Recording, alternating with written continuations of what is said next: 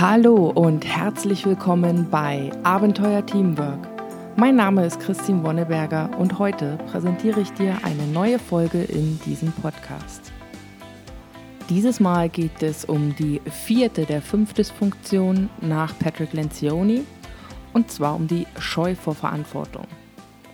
Ja, worum handelt es sich hier? Also bei Verantwortung handelt es sich ja wirklich um einen sehr weiten Begriff und in der dritten Folge ging es ja eher so um, um das Commitment, um die Selbstverpflichtung und damit die Übernahme der Verantwortung für, die, für den eigenen Erfolg.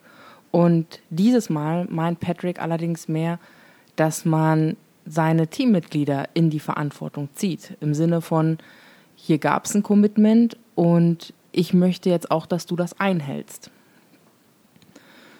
Und das beschreibt er als Dysfunktion und zwar als Scheu vor Verantwortung. Wie zeigt sich das denn eigentlich in einem Team? Also erst einmal ganz eindeutig dadurch, dass es gar keine bzw. nur sehr niedrige Standards gibt.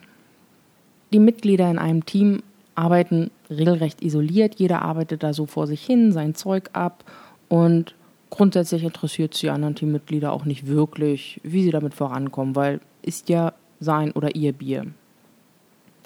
Und dementsprechend wird auch eine schlechte Performance eines einzelnen Teammitglieds nicht angesprochen und eher so stillschweigend hingenommen. Das hat dann zur Folge, dass sogenannte High Performer, also Leute, die ein bisschen mehr leisten als durchschnittlich in dem Team, sehr schnell ihre Motivation verlieren, da sie sehen, dass ja auch andere, die weniger leisten, dafür ähm, nicht mal angesprochen werden, also damit einfach regelrecht durchkommen.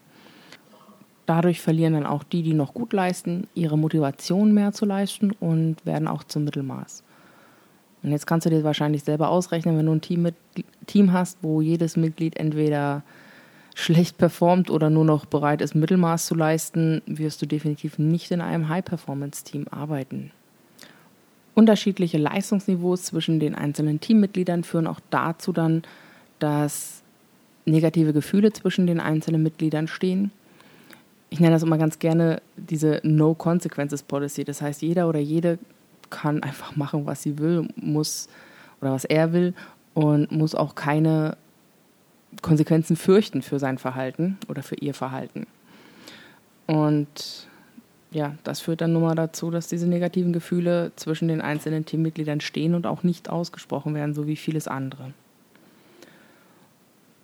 In dieser Konstellation, wo die Teammitglieder sich nicht gegenseitig in die Pflicht nehmen, hat effektiv nur noch die Teamleitung ähm, als letzte Instanz die Möglichkeit, Disziplin einzufordern und hat damit auch einen massiv hohen Druck. Das heißt, natürlich ist erst recht aus Teamleitersicht oder aus Teamleitungssicht es unheimlich wichtig, dass die Teammitglieder sich auch gegenseitig verpflichten. Ein relativ auffälliges Zeichen dafür, dass die Mitglieder eines Teams äh, verantwortungsscheuen ist, dass tatsächlich dann auch Termine oder Fristen gar nicht eingehalten werden oder Zeitfenster für Meetings und so weiter, weil es ist ja nicht so wichtig beziehungsweise keiner traut sich was zu sagen. Wie du vielleicht schon so ein bisschen an diesen Merkmalen feststellen wirst, diese ganzen Dysfunktionen, sie bauen nicht nur aufeinander auf, sondern sie sind auch gar nicht so klar zu trennen, finde ich zumindest. Denn so ein bisschen klingt es ja auch nach künstlicher Harmonie und fehlendem Vertrauen. All diese Merkmale. Okay, ich komme mal noch zu meiner typischen zweiten Frage. Was bedeutet gegenseitig in Verantwortung nehmen denn überhaupt? Also was es nicht bedeutet ist, mit dem Finger auf andere zeigen, wenn irgendetwas schief läuft. Ja, du hast aber. Darum geht es definitiv nicht. Es geht eher darum, dass ja, Versprechen oder Zusagen, die gemacht wurden, auch von den anderen Teammitgliedern aktiv eingefordert werden. Ein kleines Beispiel aus meiner Vergangenheit. Und zwar hatte ich mal ähm, ein, ein ja, Teamchef, also wir waren im, innerhalb des Teams, wir haben auch jeder für sich gearbeitet, weil wir einfach auf verschiedene Accounts aufgeteilt wurden und hatten dann so regelmäßige Durchsprachen, wo dann jeder erzählt hat, was er gemacht hat, was er erreicht hat, was jetzt für offene Punkte anstehen und so weiter. Und was unser Teamleiter gemacht hat, ist, er hat uns nicht nur erzählen lassen, sondern er hat auch aktiv immer nachgefragt nach den Punkten, die wir das letzte Mal erzählt haben. Wie ist es denn da jetzt weitergegangen? Erzähl doch mal, was ist denn jetzt daraus geworden? Und das ist das, was ich meine mit sich gegenseitig in die Verantwortung nehmen. Das ist nicht einfach nur erzählt, sondern auch nachhaken, ist das wirklich fertig? Warum ich dieses Beispiel so schön finde, ist, es löst einiges in mir aus. Und ich vermute, wenn du das schon mal erlebt hast, wird es auch bei dir so sein.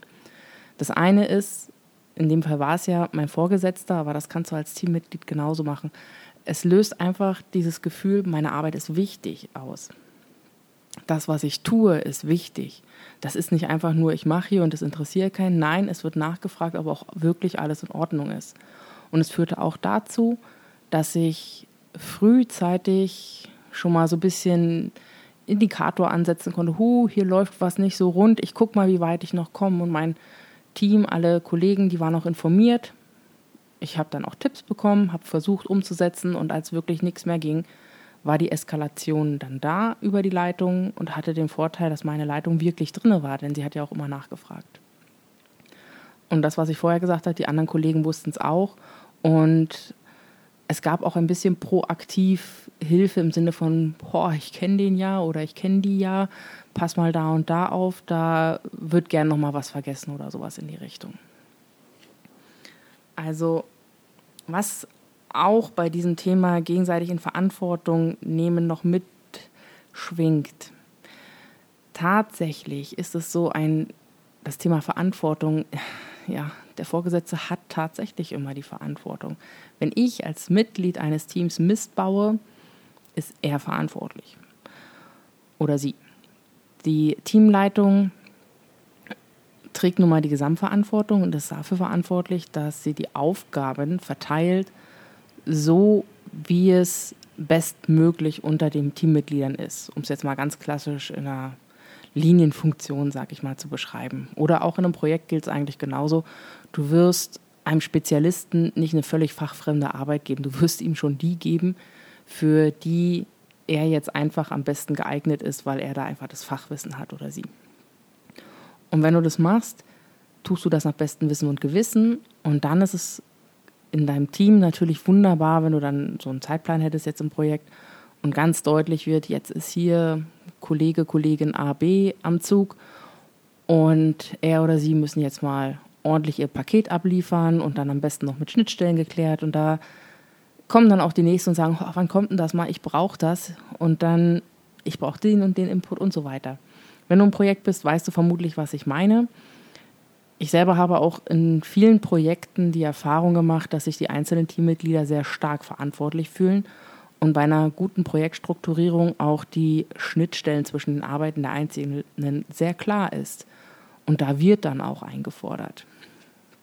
Ich möchte an der Stelle jetzt auch nochmal ganz offen und ehrlich sagen, dieses sich gegenseitig in die Verantwortung nehmen ist Druckaufbau. Und zwar innerhalb des Teams. Und deswegen möchte ich auch nochmal klarstellen, dass man hier auch ein gewisses Fingerspitzengefühl haben muss, dass halt nicht zu viel Druck aufgebaut wird, kein unnötiger Druck. Das passiert auch mal ganz gern, ganz schnell, aus welchen Gründen auch immer, sondern dass es noch ordentlich bleibt, dass es noch human bleibt, dass es noch wertschätzend bleibt. Und jetzt komme ich auch schon zu dem dritten Teil. Was kannst du denn tun, um die gegenseitige Verantwortung zu fördern? Wie vorhin schon mal ganz kurz erwähnt, die Führungskraft, die Teamleitung ist hier tatsächlich in einer stärkeren Verantwortung. Das heißt, wenn der oder die Vorgesetzte bereits aktiv die Leistung der Teammitglieder einfordert, dann kannst du als Teammitglied dort auch nachhaken. Es hängt, finde ich, an der Stelle immer sehr, sehr stark damit zusammen, wieso das, das Teamgefüge ist, wie, wie die Teammitglieder miteinander umgehen. Je nachdem kannst du direkter damit sein oder indirekter. Grundsätzlich sollte es meiner Meinung nach aber in die gleiche Richtung gehen, wie der Vorgesetzte es einfordert. Sollte es bei dir im Team noch nicht so Standard sein, empfehle ich jetzt eine recht abgeschwächte Form davon. Aber probier es einfach mal aus. Nachfragen. Du hast doch neulich mal gesagt, das und das. Wie schaut es denn damit aus? So zum Beispiel.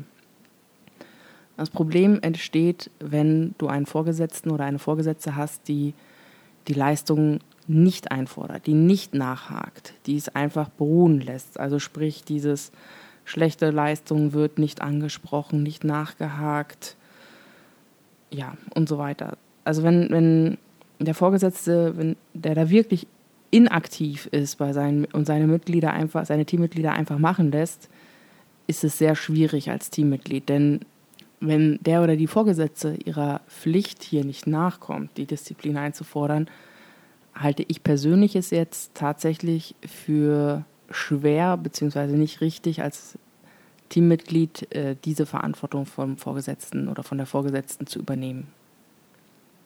Es wird einem vermutlich auch nicht gedankt. An der Stelle wäre dann auch die Frage, wie es dann weitergehen könnte.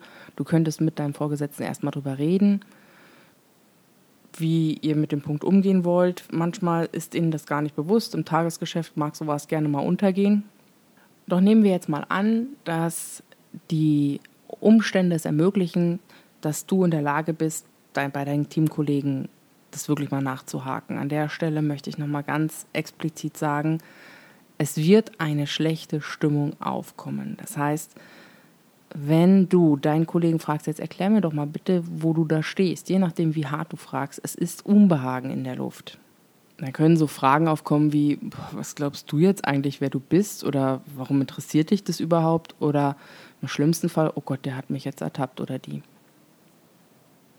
Aus dem Grunde finde ich es an dieser Stelle sehr wichtig, bei diesem Nachhaken, gerade wenn es das Team noch nicht gewöhnt ist, fang damit sehr behutsam und wertschätzend an. Denn ich denke, das Letzte, was du willst, ist, dass sich nachher im schlimmsten Fall dann noch das Team gegen dich verschwört, nach dem Motto, boah, der glaubt jetzt oder die glaubt jetzt plötzlich sonst was zu sein und, und stellt uns jetzt hier alle auf den Prüfstand. Und was auf jeden Fall helfen sollte, wäre, wenn einfache, aber regelmäßige Überprüfungen der Leistung aller Teammitglieder eingebaut werden. Diese Überprüfungen sollten möglichst unbürokratisch sein. Also es ist nicht Sinn und Zweck, hier noch einen Kontrollprozess aufzubauen, sondern wirklich einfach mal drüber reden. Hey, du hast mir neulich erzählt, Punkt ABC, wie ist denn das ausgegangen? Sowas nach dem Motto. Und diese Art von Nachhaken führt auch dazu, dass dein Gegenüber merkt, dass, dass seine Arbeit nicht irrelevant ist oder ihre Arbeit, sondern dass das, was er oder sie machen, da auch wirklich wichtig ist. Das heißt, allein dieses Nachfragen zeigt bereits eine gewisse Art von Wertschätzung. Es ist nicht egal, was der oder die andere machen. Als nächstes ist es auch sehr hilfreich, regelmäßige Feedbackrunden zu etablieren innerhalb des Teams, und zwar sowohl zum Verhalten der einzelnen Leute als auch zur Leistungserbringung direkt. Und da möchte ich jetzt gerne nochmal darauf hinweisen, Feedback offen, ehrlich und vor allem wertschätzend positiv sein. Positiv im Sinne von nicht den anderen niedermachen wollen, sondern ihm Möglichkeit, eine Möglichkeit zur Entwicklung zu bieten. Und hier ist es auch ganz wichtig, finde ich, dass man Beurteilung von Verurteilung trennt. Ich kann sagen, dass jemand, dass ein Kollege oder eine Kollegin eine Zeit lang jetzt echt nicht gut performt hat und was ich mir wünsche und so weiter. Ich kann aber auch sagen, wie schlecht diese Person ist und das wäre dann die Verurteilung. Eine Verurteilung führt immer zur Distanzierung zwischen den Mitgliedern und ist definitiv nicht förderlich. Außerdem ist es negativ, mal ganz platt gesagt. Und grundsätzlich, wenn zum Beispiel etwas mal schief läuft, man kann ja von außen gar nicht sämtliche ähm, Komponenten, die dazu geführt haben, beurteilen, sondern nur das, was man wahrgenommen hat. Und dann zu verurteilen, was in einer Situation, die man gar nicht vollständig verstanden hat, passiert ist, ist ein bisschen anmaßend. Nichtsdestotrotz darf ich beurteilen. Aus meiner Sicht war das nicht gut. Aber wie vorhin schon kurz erwähnt, Wertschätzung ist hier ganz, ganz wichtig. Denn wenn ich die andere Person niedermache, dann wird sie wenig bereit sein, selbst offen und ehrlich überhaupt über ihre Leistung zu kommunizieren. Denn ehrlich gesagt, wer hat denn Lust darauf, ständig an den Pranger gestellt zu werden und nach dem Motto, oh Gott, der oder die schon wieder, meine Güte. Und alles muss man ihm oder ihr dreimal erklären und trotzdem funktioniert es nicht und so weiter. Das mag doch wirklich niemand hören. Und wenn du diese Erfahrung selbst schon mal gemacht hast, wirst du dir wahrscheinlich beim nächsten Mal doppelt überlegen, wie viel du wirklich preisgibst. Das heißt, Verurteilung führt dazu, dass die Offenheit und die Ehrlichkeit des Gegenüber definitiv abnehmen wird und auch seine, seine oder ihre eigene Bereitschaft, ähm, anderen offenes und wertschätzendes Feedback und ehrliches zu geben, wird auch sinken. Denn wenn du selber es nicht als positiv erfährst, warum solltest du was Positives zurückgeben? Schwierig, schwierig. Okay, das waren jetzt so meine Impulse zum Thema Scheu vor Verantwortung und was du tun kannst. Ich persönlich finde dieses Thema unheimlich spannend. Ich habe es, ich würde sagen, in, in meiner beruflichen Tätigkeit vielleicht zu 50 Prozent der Zeit überhaupt erlebt, dass sich Teammitglieder gegenseitig in die Verantwortung nehmen. Vielleicht muss das auch nicht immer so aktiv sein. Manchmal reicht ja wirklich, also da ist ja auch jede Person anders. Manchmal reicht einfach nur Nachfrage, ah, hast du das schon fertig? Nee, ah, okay, okay, gut, da weiß ich Bescheid. Bei dem einen oder anderen mag das wirklich ausreichen als in die Verantwortung nehmen. Andere brauchen es vielleicht ein bisschen direkter und mit klareren Ansagen. Und spätestens an der Stelle ähm, wird dann auch deutlich, dass äh, Ziele und Erwartungen sehr deutlich kommuniziert werden müssen. Denn nur wenn ich Ziele und Erwartungen klar formuliert habe, habe ich auch etwas, gegen das ich beurteilen kann. Denn ansonsten wirkt es ja doch relativ willkürlich, gerade die Idee mit den Feedbacks. Gut, ich beende nun diese Folge. Ich hoffe, sie war inspirierend. Ich freue mich, wenn du deine Gedanken und Ideen mit mir teilen möchtest. Am einfachsten erreichst du mich per E-Mail unter podcast.abenteuer-teamwork.com. Und ich freue mich sehr über dein Feedback und dann bis in zwei Wochen. Ciao.